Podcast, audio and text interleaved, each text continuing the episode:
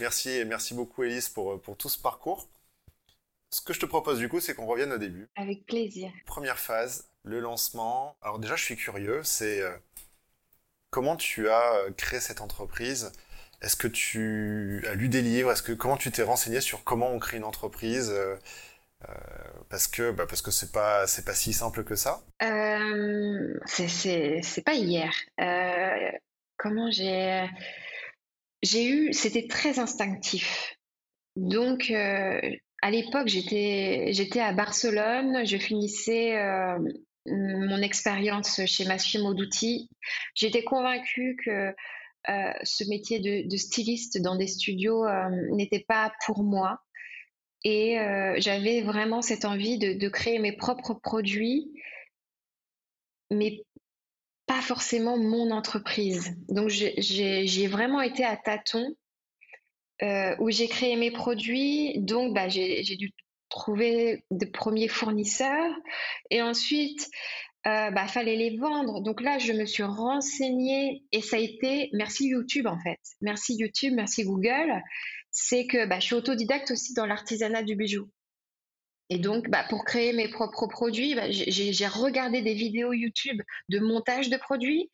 Euh, dès qu'il a fallu se mettre à la soudure, euh, parce que j'avais plus d'envie, euh, le montage ne me suffisait plus, j'avais envie d'aller plus loin. Bah pareil, j'ai mis YouTube, j'ai regardé des vidéos de soudure, j'ai regardé les outils qu'ils utilisaient, les fournitures, je les ai achetés et, euh, j'ai fait par, euh, j'ai fait plein d'essais, euh, j'ai brûlé beaucoup de choses, abîmé beaucoup de choses avant de, de réussir et de, de le savoir, savoir le faire, l'avoir en main. Et pareil pour pour l'entrepreneuriat en fait, c'est à tâtons. Dès que j'avais un besoin, donc le site internet, bon bah j'ai regardé sur Google comment créer un site internet. J'ai vu Wix, hyper ludique. Donc moi je, le conseille énormément Wix parce que c'est vraiment euh, adapté aux jeunes entreprises, aux jeunes créateurs. L'interface est très facile à prendre en main. Il n'y a aucunement besoin de coder et ça m'a permis de créer un site internet dès le départ. Et finalement, l'entreprise n'était pas un sujet mais c'est les, toutes les petites étapes. Bon, bah, j'ai un produit, il faut le vendre. Donc, pour le vendre, euh, bah, la première étape, c'est je veux faire un produit il me faut des fournitures. Ok, je, prends des fournitures, il faut savoir le faire, donc j'apprends à le faire. Je l'ai, maintenant il faut le vendre, donc comment on le vend? Ok, un site internet, donc comment on fait un site internet? Et ensuite, il faut expédier, donc comment on expédie? Ok, donc dans quoi? Euh, Bah, faut une petite carte. Ok, donc bah, qu'est-ce que je mets sur cette carte? Et puis voilà, plein de choses comme ça qui fait que bah, c'est au fur et à mesure euh, que j'ajoute ça, ça, ça, ça. Et, euh, et c'est vrai que le côté entreprise, euh, j'ai pas acheté euh, entreprendre pour les nuls et me dire euh, avoir la tout doux de, tout ce qu'il fallait avant de commencer. En fait, j'ai commencé. C'est ma façon de fonctionner. C'est que on y va et on voit. Et encore aujourd'hui, je suis très bon, on verra. moi, c'est beaucoup oui. Et puis on ajuste, on voit. On apprend en faisant en fait. Ah ouais, et très curieuse, très envie d'y aller quoi. Et finalement, pas trop anticipée. Euh, on, verra. D'accord. Euh, du coup, euh, sur cette phase empirique, donc j'imagine pas d'accompagnement. Est-ce que tu as des entrepreneurs dans ton entourage ou des gens qui te conseillaient? Est-ce que tu avais un second job? Tu avais de la famille qui te soutenait? Bien sûr. Donc moi, je suis rentrée de, je suis rentrée de Barcelone. Euh, j'avais mon compagnon avec moi. Euh, et en fait, j'ai eu la chance aussi de, faire des expériences en France qui m'ont permis d'avoir euh, un chômage. Et donc, bah, ce chômage, j'ai pu l'investir dans la société. donc bon, il était assez minime, mais ça m'a permis de, de pouvoir fabriquer au quotidien d'investir au quotidien dans ma société. Et en parallèle, bah, j'étais entre guillemets nourrie, logée par, euh, par mon compagnon. Euh, j'ai eu ma fille et donc on formait une petite famille. On était, moi, j'étais soutenue par ma famille et euh, soutenue financièrement par, par mon chômage. Et donc ça, ça, ça a duré, ça a duré deux ans comme ça. Et bah, le système est bien fait. Au bout de deux ans, j'ai pu commencer à, à bien vendre. Et donc, plus besoin de chômage. De toute façon, il s'est arrêté. Et moi, euh, j'ai pu investir euh, les ventes directement euh, dans l'entreprise et dans l'évolution de, l'entreprise. et en termes de d'accompagnement, bah, c'est vraiment instinctif, c'est un souhait viscéral de faire les choses par mes propres moyens. C'est plus une éducation je pense que mes, deux parents ont cet esprit euh, de faire les choses par soi-même. Ils nous l'ont inculqué à tous les trois. J'ai un grand soeur, une grande sœur et, un grand frère. On a tous été entrepreneurs à un moment dans notre vie. Euh, parce qu'en en fait, on a été élevés comme ça. Ce sont, des ouvriers, mais ils nous ont inculqué euh, ce, cette, énorme qualité de faire les choses par soi-même parce qu'elles ne vont pas tomber du ciel, de travailler. Donc une très grande force de travail.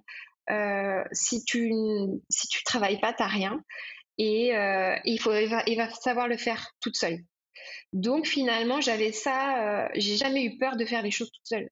Donc faire un site toute seule, faire des produits toute seule, les vendre, les, les communiquer, prendre des photos et surtout pas attendre que ce soit parfait ça aussi, je pense que c'est une, des cartes. C'est qu'il faut y aller. Ça sera jamais parfait. Ça ne le sera jamais. Et encore aujourd'hui, on, fait des lancements de produits, pas de la meilleure des façons.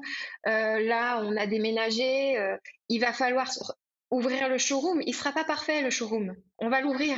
Il n'y a pas le choix. On avance et on améliore au fur et à mesure.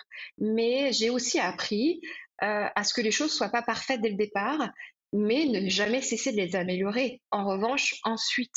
Et donc, bah, ça m'a permis de sortir un site pas parfait, mais il fallait, il fallait vendre, il fallait, il fallait commencer à communiquer.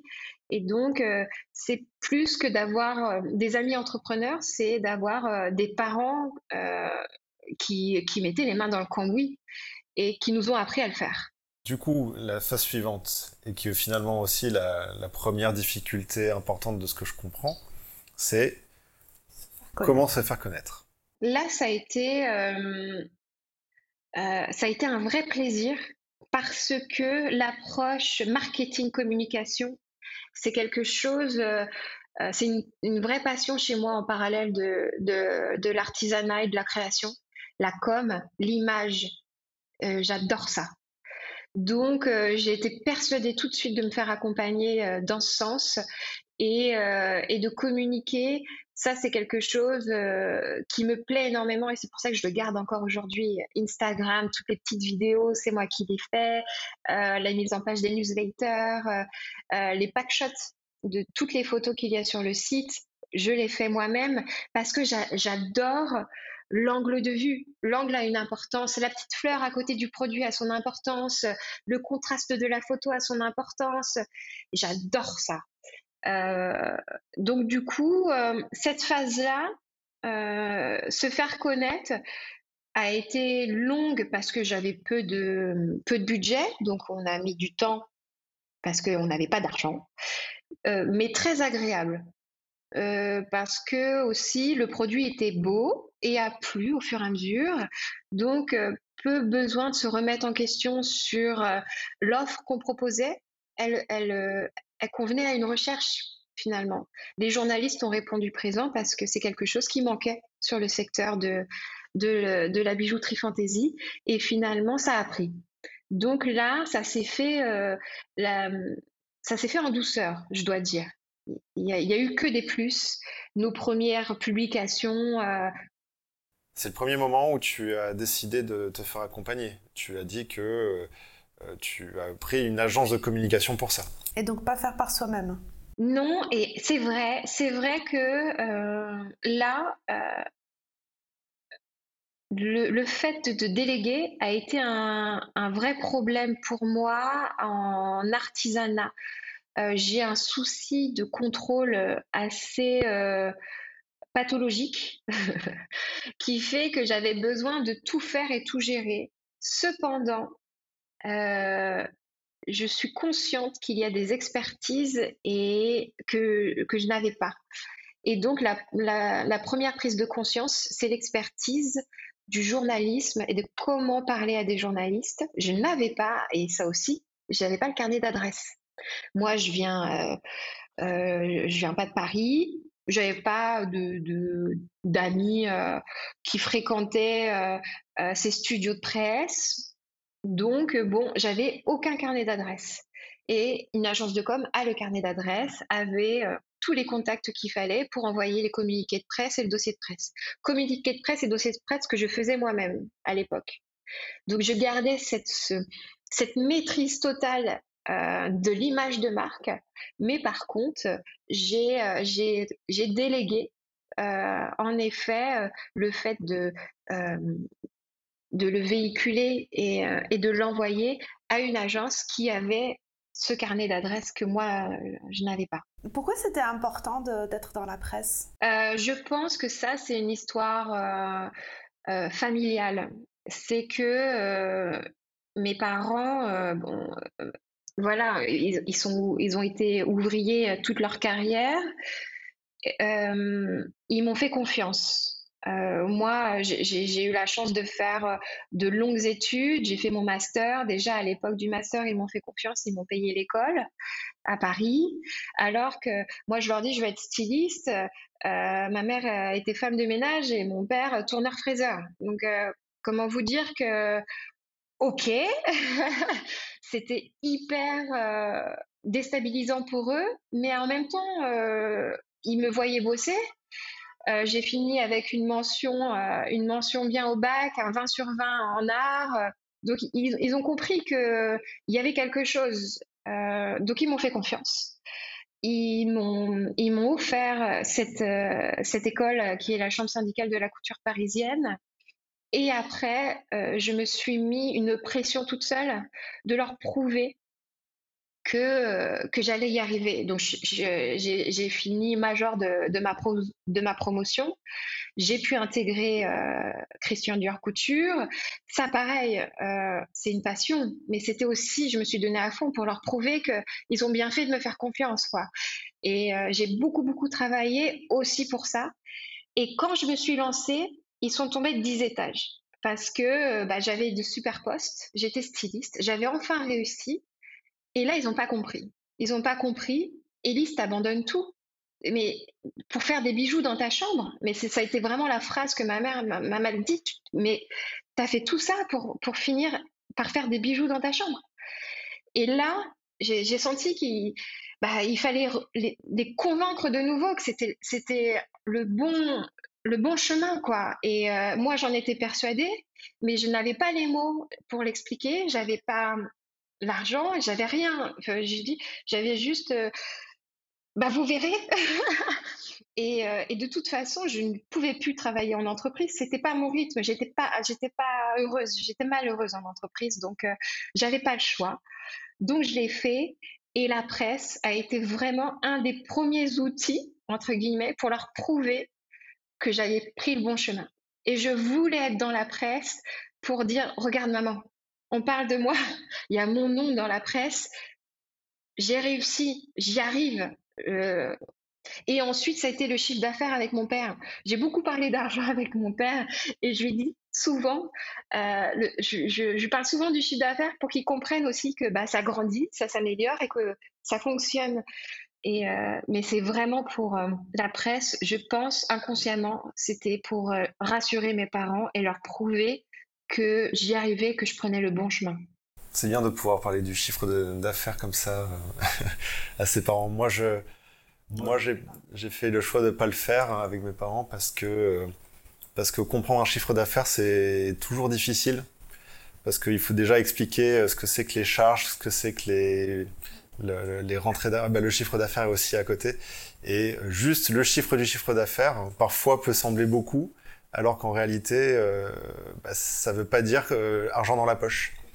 Et donc, euh, par facilité, je préfère ne pas l'expliquer et, ne pas montrer tout ça parce que j'ai peur que derrière, il y, y, ait des incompréhensions, tout simplement. Bah, c'est vrai que moi, à ce sujet, je ne suis pas... La première à, en parler à, mes parents parce que mon, frère et ma soeur ils sont passés avant moi. Et donc mon frère a, intégré une entreprise de voyage à vélo et il était entrepreneur avec, avec des amis. Et donc, euh, mon père et, ma mère ont vu aussi le travail euh, qu'impliquait le fait de, travailler pour sa propre société. Et, euh, ma sœur a eu sa boutique de, création-vente de fleurs.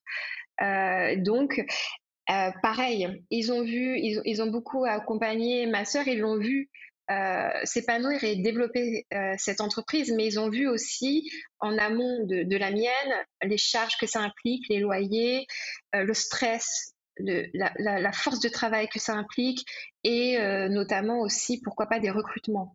Et donc, ils commençaient à être familiers de, ça, mais, mais bon, c'est vrai que partir à Paris, rejoindre de grandes maisons, ils sont quand même, euh, ils se sont dit ah, encore, ah, la troisième s'y met aussi.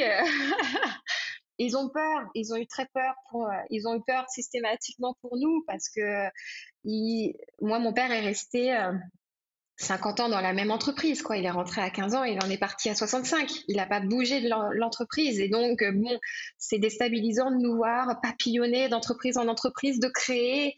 ma sœur a arrêté son entreprise parce que c'était une grosse charge euh, et finalement, elle avait envie de se décharger de, cette entreprise. Elle a arrêté, elle a pris un, autre job, elle s'est reformée sur un, autre, euh, euh, un autre travail. Et voilà. Et nous, en fait, tous les trois, on est, on est comme ça et on, est très flexible.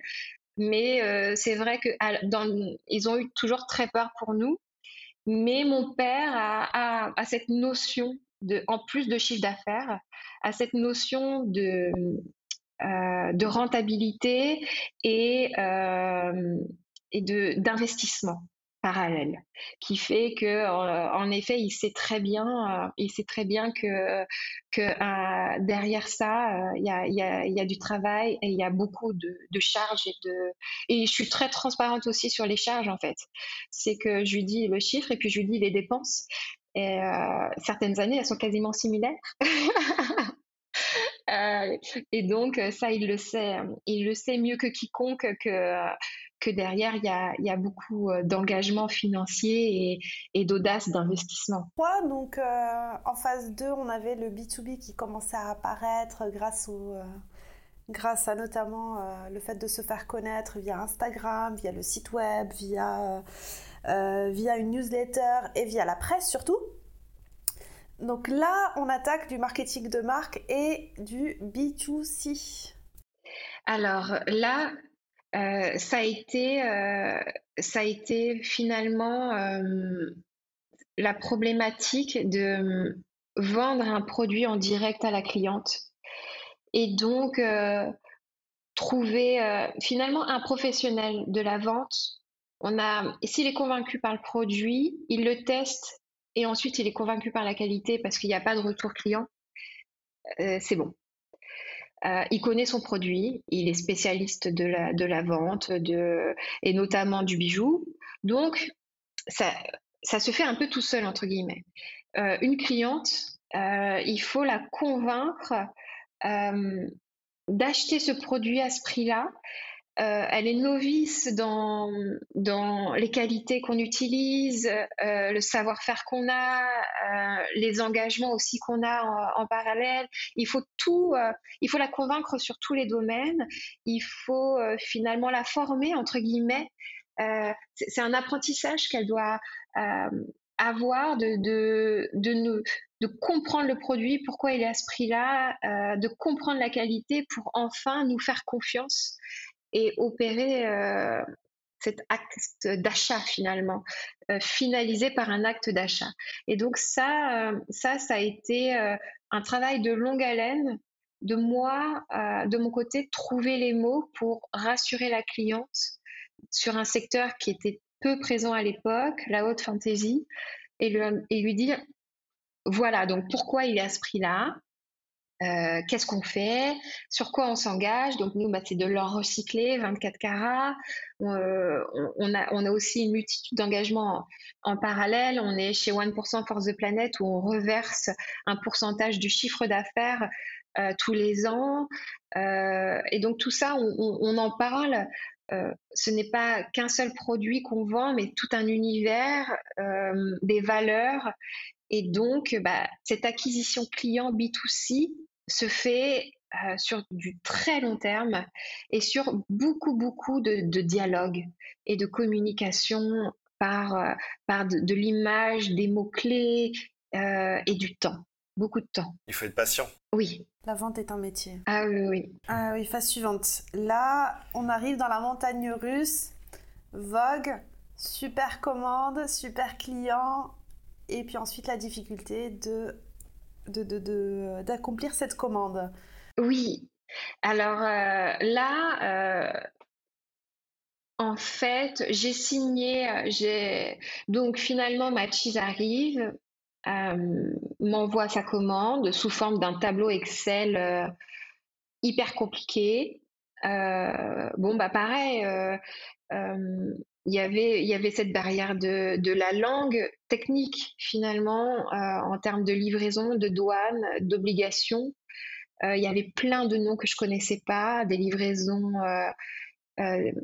DDP, qui, qui, qui assure la livraison? Il fallait que je m'engage sur le fait que moi, j'assurais la livraison au, départ de la France, puis en bateau, puis à l'arrivée. Et en fait, c'était plein de choses que je, qui, étaient, qui, totalement inconnues. Jusqu'à maintenant, j'emmenais mes, mes, cartons à la poste. Quoi. Et là, et là, fallait que je m'engage auprès de DHL, que je signe des contrats, que je paye des assurances. Euh, et que euh, ce soit, ce soit la bonne forme de carton dans le bon packaging. Le packaging, ceci n'est pas un jouet. Euh, il y avait plein d'obligations, des, choses euh, qu'on n'a pas quand on est dans un petit circuit de, vente de proximité. Et il y avait, euh, il y avait tout, tout, cet apprentissage en même temps parce que bah, la commande tombe et trois mois après, il faut être livré. J'allais dire, c'est une montagne à franchir en fait parce que, parce que d'un coup, là, on a une marche qui est très haute avec beaucoup de choses à apprendre. Euh, d'ailleurs, je, me pose un peu la question de comment, euh, comment tu as pu apprendre tout ça. Et est-ce que, notamment, euh, par rapport à ce fameux contrat de 50 pages, tu t'es fait aider d'un, juriste ou de quelqu'un qui, qui avait peut-être des termes techniques pour comprendre et t'aider à, à, avancer? Eh bien, non. et en fait, bon, ça, merci, merci à ma bonne étoile. Mais c'est que je fonce euh, le contrat, euh, pour être tout à fait transparente, je ne l'ai pas compris de A à Z. Tout ce que j'ai compris, c'est ce que j'ai négocié. Euh, il demandait des paiements à 60 jours, il demandait 10% de rabais sur la totalité de la commande, sans acompte. donc, moi, j'ai réussi à négocier un paiement à 30 jours, sans acompte et avec un 10% sur la totalité de la commande, donc quasi rien. Parce que aussi, je voulais ce partenaire et aussi le prix était juste et, euh, et, je commençais à avoir un tout petit peu de trésorerie pour assumer ce lancement de production sans avoir besoin d'un compte. J'ai serré les dents quand même en trésor. J'ai, mais euh, dans le contrat, je savais ça c'était clair dans ma tête et dans la leur. Et il y avait un paiement sans retour de produit. Ça aussi, c'était clair dans ma tête et dans la leur. C'est que les invendus, ils prennent leurs responsabilités, ce sont des marchands de produits. Les invendus, ils s'en chargent. Donc moi, je savais qu'à partir du moment où je validais cette commande, si je la faisais proprement bien et que je la livrais à temps, il n'y avait pas de raison que ça se passe mal. Il aurait pu y avoir euh, un naufrage de bateau, il aurait pu y avoir euh, un feu dans un entrepôt, il aurait pu, euh, j'aurais pu ne pas livrer à temps, pas réussir. Ben, j'en aurais subi les conséquences et j'aurais appris sur le tas. Mais je vous avoue euh, que je ne me suis pas fait accompagner parce que je n'avais pas les moyens. Euh, ni les connaissances. Donc, quel juriste aller chercher pour... Euh, et en fait, il fallait prendre des décisions assez vite et je suis un peu comme ça, où j'y vais et on voit. Et donc là, le contrat, allez hop, je signe et on voit.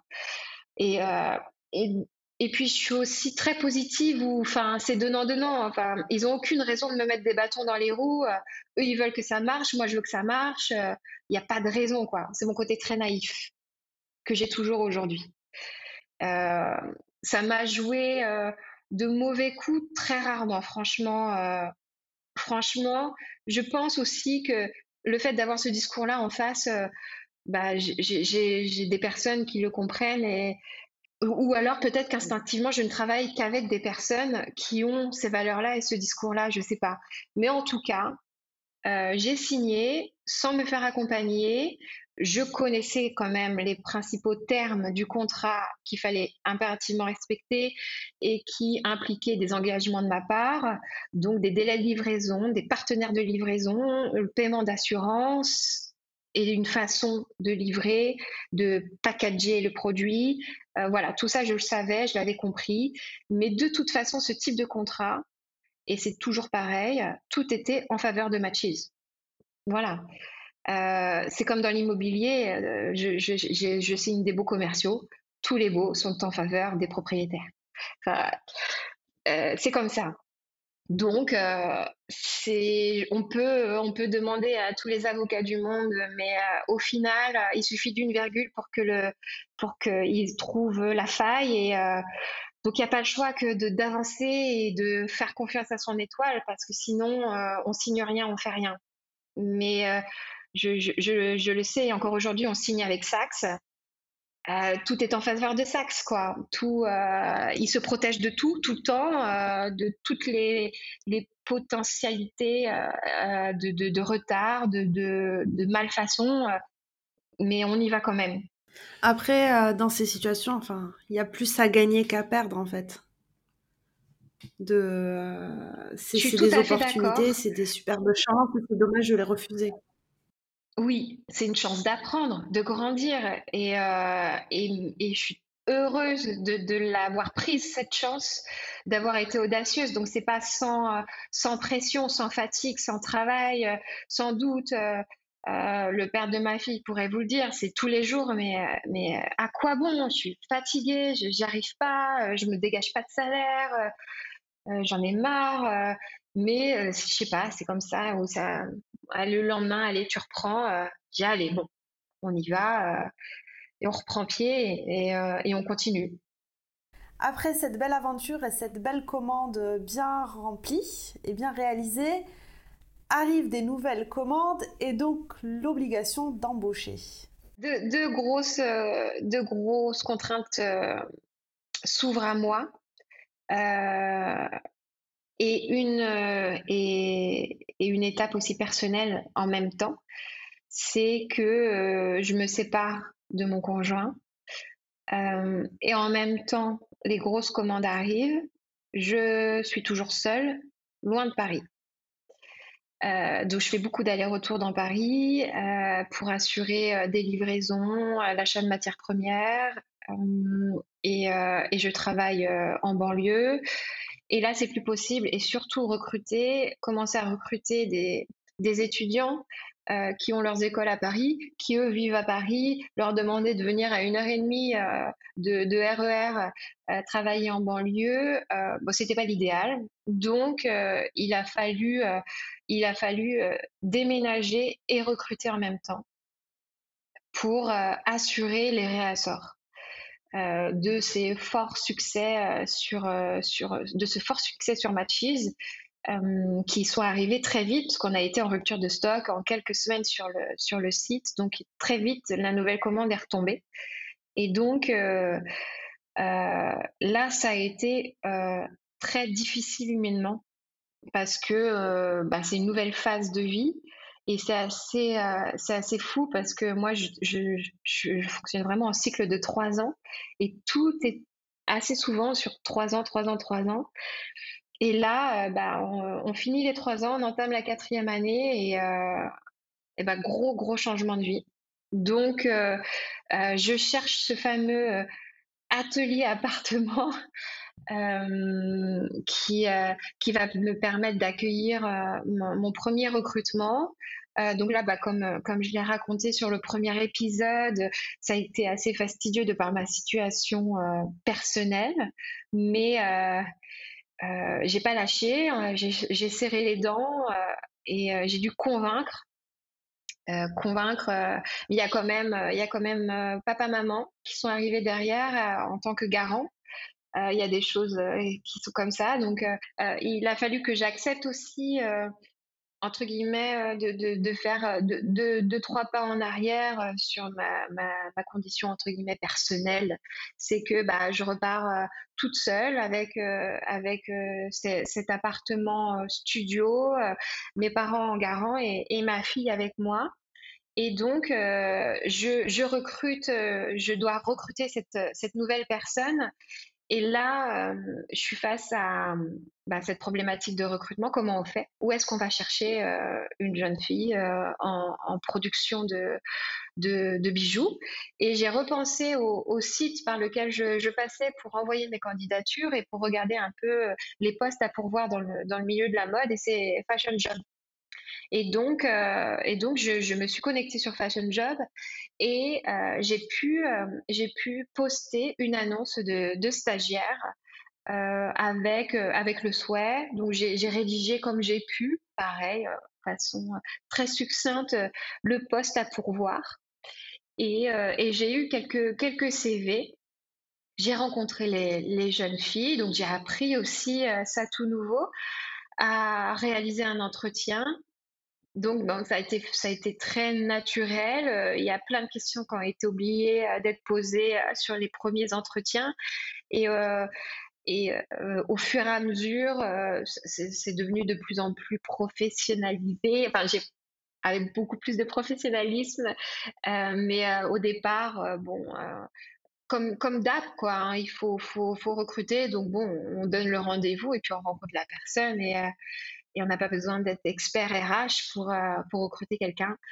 Donc, euh, ça l'a fait. J'ai trouvé quelqu'un, une super jeune fille euh, qui, qui m'a rejoint, qui s'appelait Émeraude. Et donc, je trouvais ça génial qu'une première jeune fille ait un nom de pierre précieuse. et elle m'a énormément aidée euh, sur, euh, sur ses premiers mois. Et, et Émeraude a fait toutes les pièces de Matisse euh, parce qu'en plus, on a eu des best-sellers sur une référence. Et donc, ils nous ont redemandé des quantités énormes de cette référence. Et elle a eu une patience folle pour, pour, pour, réaliser cette ref en, plusieurs centaines de pièces. Ça a été génial. Et j'ai beaucoup appris à ses côtés, elle a appris à mes côtés. et donc, euh, cette, étape, cette contrainte, ce passage de, banlieue parisienne à Paris a été euh, incroyable de, de, pression, de changement euh, et hyper enrichissant. Et donc c'était parti. J'étais plus toute seule. On était, on était deux et à partir de là, je suis jamais retournée toute seule. Et on a été toujours de plus en plus. Et donc les, montagnes de Russe ne s'arrêtent pas là, donc tout se passe bien, le travail va bien, il y a des nouveaux clients, on ne perd pas les anciens, des nouveaux locaux, enfin tout se passe bien, le chiffre d'affaires euh, qui double. Oui. On a parlé euh, d'expansion et puis toi ça ne va pas. Exactement, euh, c'est que ben, on est dans ce petit appartement de 40 mètres carrés et euh, une chambre est allouée euh, à l'espace de production, d'expédition, euh, de tout, de shooting photo, de... Et, aussi j'accueillais euh, et d'autres gros acheteurs qui venaient pas sur les salons professionnels, je les accueillais chez moi. Et donc, je, il ne savait pas que c'était chez moi. Donc, aménagé également tout mon salon en espace showroom pendant ces périodes d'achat pour, euh, pour ces acheteurs qui se déplaçaient à Paris pour venir voir les collections et acheter. Et donc, mon salon était euh, le showroom et la chambre, l'espace, euh, l'espace de production. Et le soir, ça redevenait bah, le lieu avec ma fille pour, pour dîner, prendre le bain. et donc, bon, j'étais sur ce double, cette double vie dans cet espace pendant un an et euh, un peu plus d'un an. Et là, euh, il a été temps, il était temps de d'investir dans, des locaux extérieurs. Pareil, euh, le chiffre d'affaires a grandi, les sous ont commencé à rentrer, mais pas suffisamment pour, pour un engagement pas suffisamment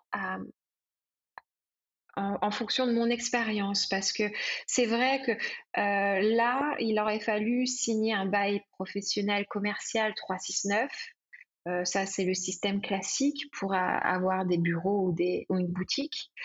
Et, et, moi, ça a été trop de pression pour moi. L'engagement sur du long terme, j'ai quelque chose, c'est très compliqué pour moi. Et donc, je suis très au quotidien, au jour le jour, au moment présent. Et me anticiper sur trois années dans un nouveau lieu, j'y arrivais pas. Et donc, euh, et donc j'ai commencé à chercher, euh, à chercher des locaux, mais euh, ce 369 était, était complexe pour moi. Et puis, c'est par le biais d'agences, il y a des honoraires d'agences. Ça faisait combien de temps que tu avais l'entreprise? Ça faisait, ça faisait quatre ans, presque quatre ans. L'engagement de trois ans représentait quasiment autant que l'existence de l'entreprise. Ouais, et, donc c'est fou parce que euh, là, euh, là, euh, moi j'avais confiance en mon travail, j'avais confiance en ma force de, de, création, mais, mais de là à me dire dans trois ans je suis toujours là et ça cartonne, moi toute seule derrière mon bureau, non, j'étais pas capable. Et donc j'avais vraiment, j'ai vraiment ce besoin d'avancer petit à petit. Euh, et, ce système de bail commercial 369 était trop, un engagement trop important pour moi. Et ça, ne matchait pas avec ma façon d'entreprendre petit à petit. Donc, euh, bah, et, également aussi, euh, j'en venais, c'était des investissements financiers que je n'avais pas aussi, parce qu'ils demandent énormément de, conditions financières. Ils nous demandent un trimestre de loyer d'avance, euh, parce qu'on paye au trimestre, c'est ce type de, beaux commerciaux. Ensuite, un trimestre de loyer de garantie bloqué euh, et des honoraires qui équivaut à 30% d'un loyer annuel. Et là, euh, bah, ça explose. Et moi, moi, j'avais pas, j'avais non, j'avais pas cette capacité à en supporter la pression, l'engagement, et j'avais pas la trésorerie. Et euh, bah, une bonne étoile, encore une fois, c'est que euh, je me balade dans Paris, je visite, je regarde, je visite quand même des beaux commerciaux, je parle avec des agents immobiliers pour pas être bête, pour comprendre un peu le système, comment, comment ça marche, voir ce qui est possible de négocier aussi, on ne sait jamais. Euh, mais jeune entreprise, euh, là, euh, euh, c'est vrai que le, le 3 mois de dépôt de garantie et le 3 mois d'avance de, loyer, c'est dans le meilleur des cas. à l'époque, la boîte a 3 ans, a fait très peu de chiffre d'affaires. Ils nous demandent un an de loyer en dépôt de garantie. Ils nous demandent beaucoup plus parce qu'ils ont très peu confiance en nous. La boîte est jeune et en fait, plus on est jeune et plus ils demandent d'argent. Et, c'est de c'est dommage, mais c'est comme ça, le système est comme ça. Aujourd'hui, euh, le, bail que j'ai signé est, sur des, conditions beaucoup plus souples que euh, ce que j'aurais dû signer il y, a, il y a six ans. Il y a six ans, ils nous demandaient des, des, engagements bancaires où on bloque un an de loyer, euh, un an de, de, d'une trésorerie que, que je n'avais pas. Donc, c'était impossible. Et je me balade et je vois cette, euh, boutique avec ce panneau à louer. Et, euh, puis, bah, j'appelle comme tous les panneaux à louer que je voyais. J'ai tout appelé. Je regardais tout. J'appelais tout. Je posais des questions. Et là, je me rends compte que c'est un bail précaire. Et donc là, euh, génial. Et double génial, c'est que moi, je suis franco-grec et que le mari de la propriétaire est grec. Et donc, en fait, ça nous a créé un petit truc, un petit lien. On a commencé à sympathiser, parler du pays et, euh, elle, a, aimé, elle a aimé euh, mon énergie, elle a aimé le projet. Euh, pareil, elle, est en précaire, donc elle risque pas grand-chose. Ça se passe mal, bon, bah, elle me demande de partir et elle le reloue derrière. Et il y avait cette légèreté, quoi, une légèreté vas-y, on tente, on tente ensemble. Euh, la propriétaire en direct, génialissime. Et donc, euh, bah, je signe le bail, euh, le bail précaire et, et en avant, en avant, j'intègre les locaux au 69 rue du Bac. Et ensuite arrive l'histoire avec Guillaume. Tu as, tu as identifié à ce moment-là que tu avais cette l'impression de ralentir l'entreprise et donc le besoin finalement de décharger ce qu'il y avait dans ta tête. Exactement, exactement. Euh, les commandes continuent à tomber. Deuxième recrutement, Marie-Ève arrive. Troisième recrutement, une seconde de stagiaire arrive. Là, on est quatre. On est quatre sur la rue du Bac à gérer euh, du B2B, du B2C, du retail, euh, un site internet, des expéditions, de la production, de la communication, du marketing sachant que les trois autres sont uniquement en prod. Donc moi, j'ai tout le reste. Et donc là, ça a commencé à être assez lourd en pression. Euh, ça commençait à être lourd en investissement euh, et, euh, et en, temps. et ça, petite parenthèse, c'est qu'à l'époque, moi, je suis maman. Et en fait, une chance ou non, mais c'est que je m'entends très bien avec le papa de ma fille.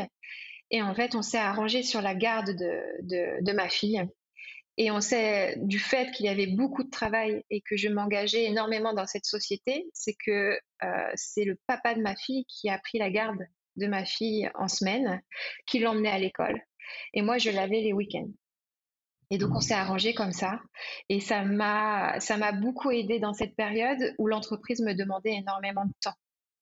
Et il a fallu que je fasse un choix à cette période de vie qui peut ne pas être compris, qui est particulier, atypique, c'est que euh, l'entreprise m'a donné énormément de confiance en moi, m'a porté, euh, me rend extrêmement fière aujourd'hui. Et si c'est le cas, c'est que je m'y suis investie à 100% à l'époque. Et, euh, et, donc, en effet, euh, bah, je n'avais pas euh, la garde en semaine de ma fille. Et, et ça, ce sont des choix très difficiles en tant qu'entrepreneur. C'est que on, il faut aussi accepter qu'on ne peut pas être partout et on ne peut pas tout faire. Et même en étant uniquement sur l'entreprise en semaine, j'étais débordée et j'ai perdu pied. Et donc, je ne peux même pas imaginer si je n'avais pas eu le père de ma fille euh, comme soutien euh, à cette époque-là, euh, peut-être que j'aurais sombré beaucoup plus tôt ou je n'aurais pas réussi. Je sais pas, on peut pas réécrire l'histoire, mais ça aussi, c'est que bah, en parallèle, on a une vie privée et, et ces périodes d'entreprise, de, de, début ou d'acharnement, elles sont très difficiles parce que c'est du 100%. Et donc, euh, et donc euh, euh, ça, c'était quelque chose d'important aussi à dire. Donc là, malgré le fait que j'ai énormément d'aide du père de ma fille, j'ai quatre personnes, j'ai trois personnes qui m'aident au quotidien en production, je perds pied quand même. Parce que tout est dans ma tête.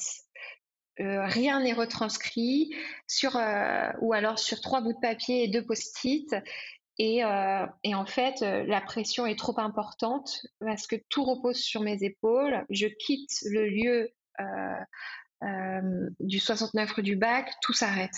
Et il y avait cette, pression, c'est que j'ai pas le droit d'être malade, j'ai pas le droit d'avoir un coup de moins bien. il faut toujours être souriant parce qu'en plus c'est un lieu en accueil du client.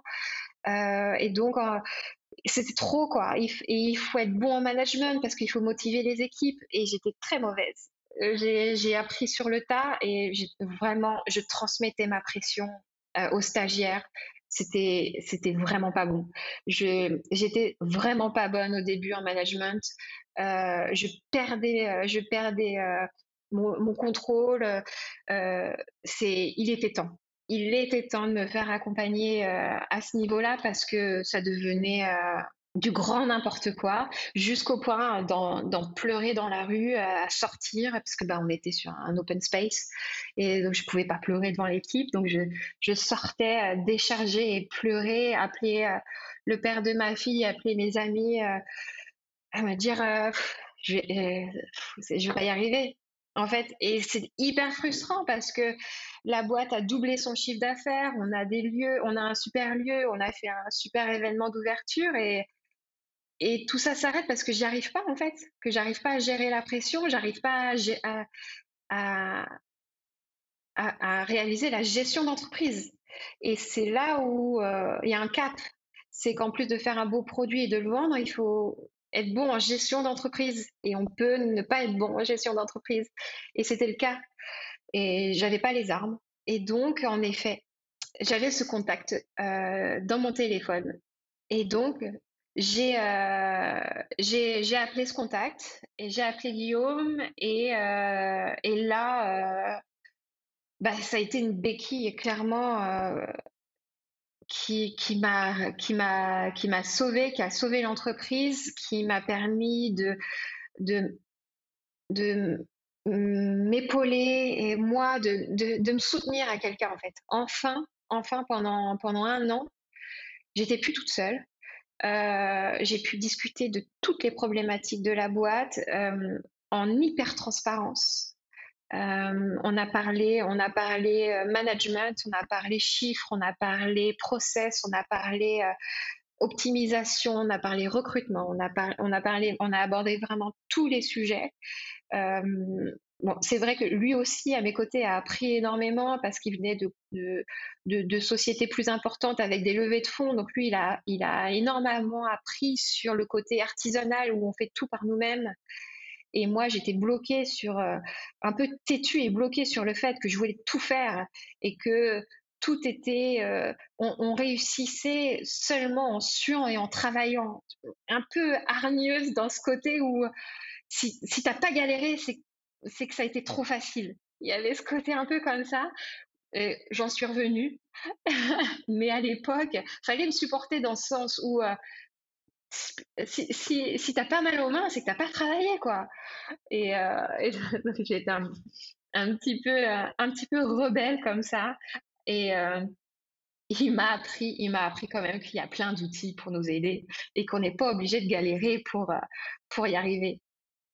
Donc, tu as eu cet accompagnement qui a permis de structurer l'entreprise et notamment, tu as le, ce, ce, côté, bah, tu as appris à tes dépens que c'est un métier, hein, la gestion d'entreprise et le management aussi. Euh, et que ça s'apprend. Oui. Parce que si ça s'apprend pas, en tout cas, il y, a des périodes difficiles à, vivre. Il a fallu faire un vrai switch de mindset aussi. C'est ça. Et, euh, et, du coup, je me pose la question, est-ce que tu penses qu'il aurait été bénéfique pour toi d'avoir ce genre d'accompagnement plus tôt euh, clairement non, parce que euh, euh, c'est le simple fait que je suis ce que je suis, c'est que j'ai besoin de toucher le fond avant de, de remonter à la surface. Et donc, j'étais très têtue sur le fait que j'allais y arriver toute seule, jusqu'au jour où j'y arrivais plus, physiquement. Il a fallu vraiment attendre que, que, que physiquement je subisse euh, pour me rendre compte que bon bah là t'as tout fait, euh, tu y arrives pas. Donc il est temps. Et donc euh, arriver quelqu'un qui arrive plus tôt, peut-être que le l'entente n'aurait pas été aussi bonne parce que je, n'aurais pas eu conscience de sa valeur au point de, de lui laisser tant de cartes en main trop tôt aurait fait que euh, j'aurais gardé un peu le contrôle, je n'aurais pas peut-être pas assez laissé faire ou je n'aurais pas assez écouté. Là, le fait d'être au bout du rouleau, au fond du trou, euh, bah, j'étais open-minded euh, à fond, 100%, et, je buvais ces paroles pour comprendre ce que j'avais mal fait, comprendre ce qu'il fallait changer, et, et en fait, j'étais à bout de souffle, à bout de, force, mais euh, le fait de, l'avoir dans l'équipe, euh, bah, je me suis remise à taffer des nuits entières et ça m'a redonné une énergie euh, de dingue. Mais parce que j'avais touché le fond. Donc avant peut-être, sans avoir touché le fond, moi, vaut mieux pas. Et, mais par contre, après, c'est bon. Je, sais que c'était utile et je le conseille à toutes et à tous. Merci pour, euh, pour, ce témoignage. Et du coup, il reste deux parties du cours qui sont intéressantes euh, que tu as citées après. Euh, c'est que tu vas d'abord déménager et donc construire une véritable équipe où tout le monde sait tout faire, oui. où tout le monde sait se relayer en boutique. Donc ça, c'est une construction managériale qui est très avancée. Ça, ça dénote un, un, très bon niveau de management et euh, mettre en place avec la venue de euh, Clémence, euh, le customer care. Oui. Donc accueillir les clients, recueillir leurs retours, gérer le service après-vente et tout ça. Et ça, en fait, sur cette dernière phase, moi, j'y vois vraiment une proximité avec ce qu'il y a eu avant avec Guillaume.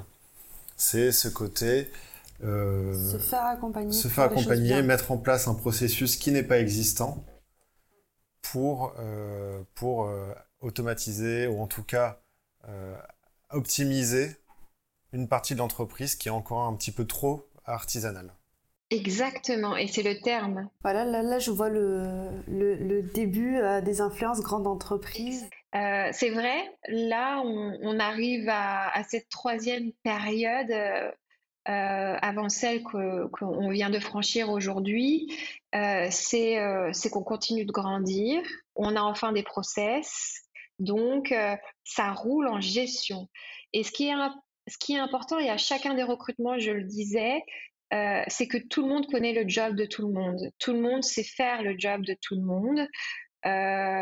et personne, entre guillemets, est indispensable. Ce n'est pas pour leur donner une pression du fait que si vous n'êtes pas à la hauteur, on, se sépare de vous. C'est justement pour leur dire que vous inquiétez pas. Toute la pression n'est pas sur vos épaules. On connaît votre métier, vous allez connaître le nôtre et personne n'est indispensable. Donc demain, si vous êtes malade, tout va bien. Euh, demain, si vous voulez prendre une semaine de vacances, tout va bien, tout va très bien se passer des personnes peuvent prendre le relais. Et c'est vraiment dans, dans cette optique-là de on s'aide et puis aussi apprécier la valeur de l'autre, quoi. Le fait de mettre le nez dans la fidélisation client quand tu es en prod, bah, tu te rends compte de, de l'aide que Nivinita apporte à, à Marie-Ève parce que en fait c'est une charge de travail énorme. Euh, c'est pas leur métier premier, donc euh, elles sont hyper contentes que Nivinita soit là. Et, euh, et, inversement, en fait, le fait de, de connaître le métier de l'autre apporte un respect de chacun et une place à chacun et une conscience de l'utilité de chacun. Et là, on est vraiment toutes conscientes. Euh, et on le sait quand il y a des, quand même, quand il y a des vacances euh, on des apprentissages et les filles repartent une semaine à l'école. Nous, on prend la suite de, leur métier. Euh, et euh, quand elles reviennent, on est contente parce que voilà, euh, chacun reprend euh, son métier premier et, a pris conscience du métier de l'autre et de la dureté de, des tâches euh, et, du travail qu'elles font au quotidien. Et je trouve ça génial, en fait. Je trouve ça génial qu'on ait une compassion les unes pour les autres et, le travail fourni de chacune. Donc ça, c'est une grosse part du management qui a été construit très instinctivement.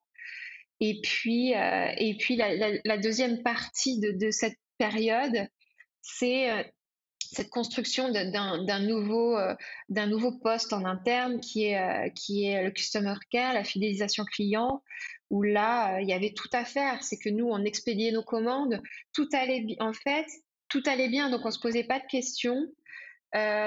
tout, ça rentrait, les, les clients recommandaient, donc bon, on se posait pas trop de questions. Et finalement, la sonnette d'alarme, c'est la charge de travail de Marie-Ève. Il aurait pu y avoir une alarme euh, avant, ce serait une, baisse de vente, où là, on n'avait aucun outil pour analyser les ventes, aucun outil de retour client, aucun outil de service après-vente. Et donc, on n'aurait même pas pu savoir pourquoi on baisse nos ventes, quels produits on vend moins, on n'avait aucun outil. Le fait est que nous, les ventes augmentaient, donc on ne se posait pas trop de questions, c'est que ça marche. Mais par contre, Marie-Ève s'épuisait sur ce métier qui n'était pas son métier premier, donc il était temps d'accueillir quelqu'un et de créer un poste. Et euh, bonne étoile, Clémence qui postule en, euh, en enfin, sans qu'on ait besoin de, sortir euh, une, euh, une, feuille de poste ou un recrutement. Et, et là, en effet, gros, gros, gros travail de fond, de process, de création d'outils, d'analyse, d'observation et gros travail aussi de recrutement derrière. Trouver la bonne personne qui soit passionnée par ce métier. Moi qui suis créatrice, j'ai du mal à concevoir qu'on soit passionné par la fidélisation client, par le mail, par le suivi de colis, par et en fait d'avoir cette casquette très organisée. moi, c'est vrai que c'est, je, je, le lègue, je délègue ce métier avec grand plaisir. moi, j'adore j'adore créer, j'adore faire les shoots, euh, la com, le marketing. Et, euh, mais, euh, mais c'est vrai que recruter quelqu'un qui soit passionné avec un grand côté cartésien, logique, carré, qui adore les tableaux, analyser des chiffres, c'était c'était intrigant et, très intéressant. il faut de tout. Bon, et euh, il y avait une chose aussi que tu nous avais dit euh, en off, tu l'as pas dit dans le premier épisode, mais je voudrais que, tu abordes le sujet. C'est, euh, tu nous disais que maintenant, aujourd'hui, tu te disais que potentiellement, tu allais mettre en place ce rituel de régulièrement auditer l'organisation d'entreprise pour voir, avec un œil externe, s'il y a des choses qu'il faudrait pas optimiser, améliorer. parce que quand on a la tête dans le guidon, on se rend pas forcément compte de, tout ce qui va pas. Exactement, exactement. je l'ai fait, euh, je l'ai fait malgré moi parce que je, euh, bah, j'avais la chance que la société euh, grandisse rapidement et durablement. Donc malgré moi, j'ai fait intervenir des personnes expertes dans leur domaine euh, et, c'est génial parce que je me suis rendu compte de leur valeur et de ce qu'ils ont apporté à, la société. Dieu sait qu'ils ont apporté à cette société j'en remercie encore aujourd'hui. Euh, il y a une expertise, ça vaut de l'or. Donc c'est des personnes qui valent de l'or en tant qu'humain, mais aussi euh, financièrement. il faut accepter aussi. de, les rémunérer à cette hauteur-là, mais ça vaut le coup ça vaut vraiment le coup parce que derrière c'est fluide, derrière c'est léger, derrière on peut faire notre métier premier et, tout est carré. Et donc euh, moi j'ai compris la valeur de personnes expertes externes et dernièrement ça a été une avocate qui a et on devait signer une boutique euh, à côté du bon marché, le loyer était extrêmement cher. Là, cette fois-ci, euh, c'était trop risqué de laisser un bail comme ça et de le signer sans me faire accompagner. Euh, et donc la dernière expertise qui a intégré la boîte, euh, on a travaillé pendant trois mois sur la réécriture du bail pour finalement ne pas signer parce qu'il n'était pas assez en notre faveur et trop risqué en période de Covid. C'était à l'époque de Covid. Mais bah pareil, je, je l'ai rémunéré à sa valeur j'ai appris énormément sur les beaux commerciaux, euh, sur les petites phrases, sur ce qu'il fallait checker, sur ce qu'il fallait laisser couler, euh, sur ce qu'il fallait ne pas laisser passer. Et, euh, et donc, ça, dès qu'une nouvelle problématique arrive, soit dans notre quotidien ou soit parce que on a un nouveau partenaire, ou une nouvelle opportunité. Peut-être que ça va être des ouvertures de boutiques et je vais peut-être me faire accompagner sur de nouvelles ouvertures de boutiques.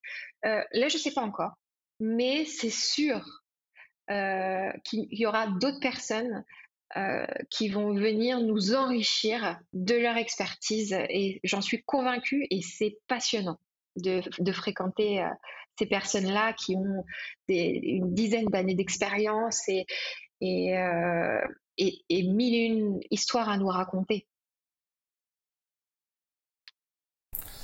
Merci en tout cas pour, euh, pour ce témoignage. Du coup, question suivante. Euh, quelle a été la décision la plus difficile? Si tu regardes rétrospectivement sur tout le parcours, quelle a été le, la chose la plus difficile que tu as eu à apprendre à faire? En fait, tout a été très dur. en fait, le, le chemin est, c'est vraiment, vraiment difficile de gérer une entreprise. Tu te remets en question tellement tout le temps, tous les jours, et, on a envie d'abandonner chaque jour. Enfin, c'est vraiment dur. Et, tu te remets en question humainement, personnellement. Tu dis, mais je suis pas à la hauteur, je, je vais pas y arriver, euh, j'ai pas la force. Et puis, et on sait pas pourquoi. Euh, un coup de pied aux fesses qui, fait qu'on repart.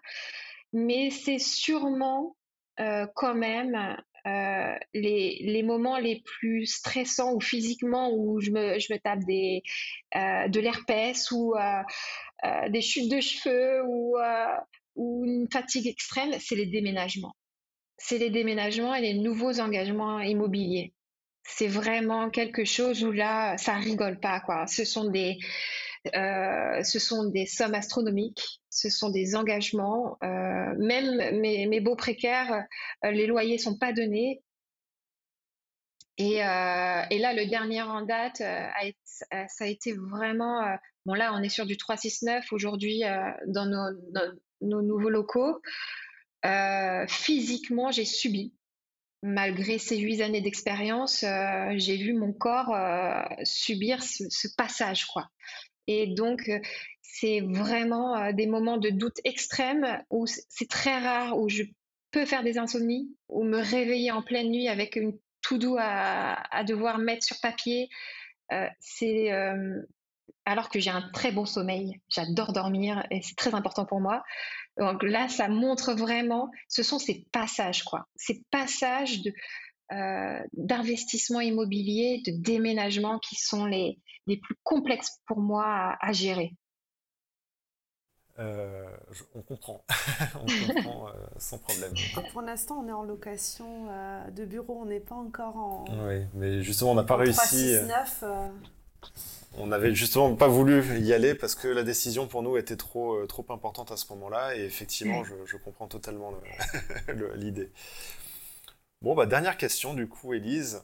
Euh, à ton avis, quel est le secret de ta résilience? C'est le travail. C'est le fait d'avoir fait tous les métiers avant de les déléguer.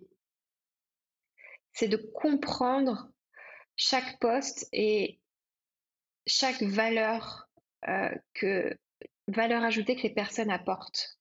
Euh, c'est de ne pas avoir eu d'aide et le, fait d'avoir euh, cravaché euh, fait que aujourd'hui, euh, bah, ça me reste quoi.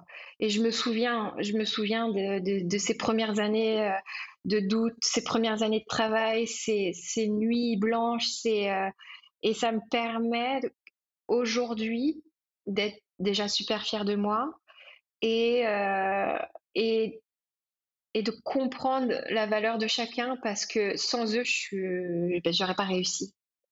Donc, euh, on, a un peu ce, ce, cette résilience tout ensemble, c'est que euh, on sait que chacun a sa valeur et, euh, toute seule, bah, il n'y a pas, en fait.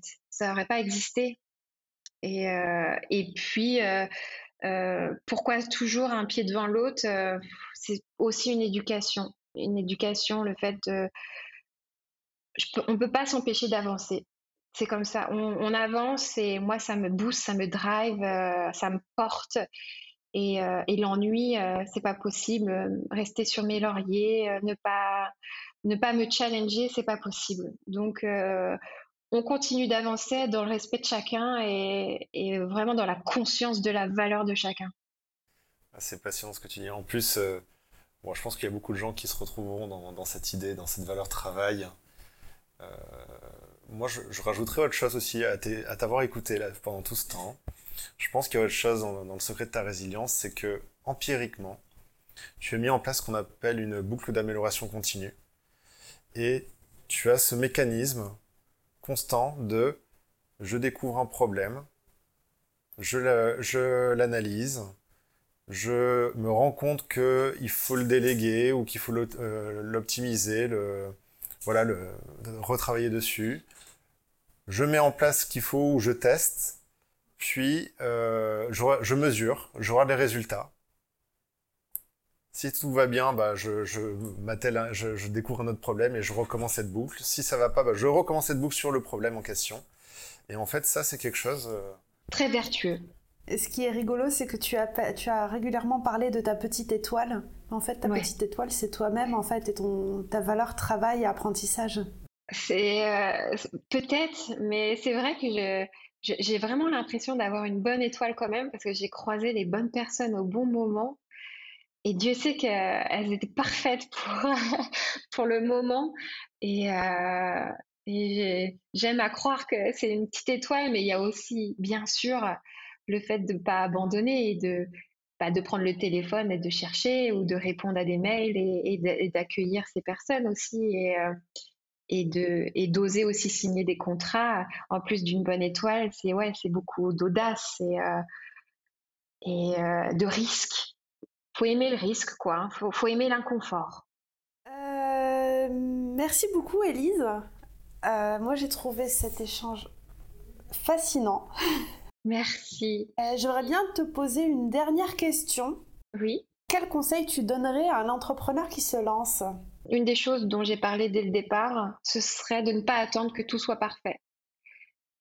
s'il a une idée, s'il a une envie, qu'il y aille et, euh, et qu'il commence tout de suite avec ce qu'il a, sans attendre d'avoir plus ou que ce soit mieux. Et de, tester son produit. Et finalement, le fait d'avoir été inconnu euh, pendant deux ans m'a permis euh, de tester et, de, d'améliorer mon produit. Et si j'avais eu du financement tout de suite ou si tout avait été parfait tout de suite, peut-être qu'on aurait eu des difficultés autres euh, mais avec beaucoup plus de conséquences. Euh, parce que faire des erreurs euh, en investissant 100 euros, c'est pas la même chose qu'en investissant 100 000. Et donc, moi, j'ai fait plein d'erreurs avec peu de choses et ça m'a permis de, de, grandir doucement et sereinement. Donc, pas forcément attendre une levée de fonds. Après, tout dépend aussi du, contexte et du domaine. Mais moi, je parle dans mon domaine, l'artisanat, on y va. On fait le produit, on teste, on se lance, on y va et, euh, on améliore ensuite. Et j'ai vu quand même et j'ai entendu des, personnes autour de moi qui attendaient d'avoir le concept parfait, le produit parfait. Mais ça peut, ça peut freiner, voire bloquer ou stopper net un projet euh, par euh, ce, souci de, toujours mieux. Le, le mieux est l'ennemi du bien. Ça, ça m'accompagne énormément aussi. Le mieux est l'ennemi du bien. Il faut y aller, il faut, il faut oser lancer le, projet, on y va et, et, on voit. Merci beaucoup Elise pour ce conseil. on notera tous les éléments pour pouvoir te rencontrer, te contacter ou contacter ton entreprise dans la description de, de, de ces épisodes. Euh, et puis, bah, merci beaucoup. Ah, merci à vous. J'étais ravie.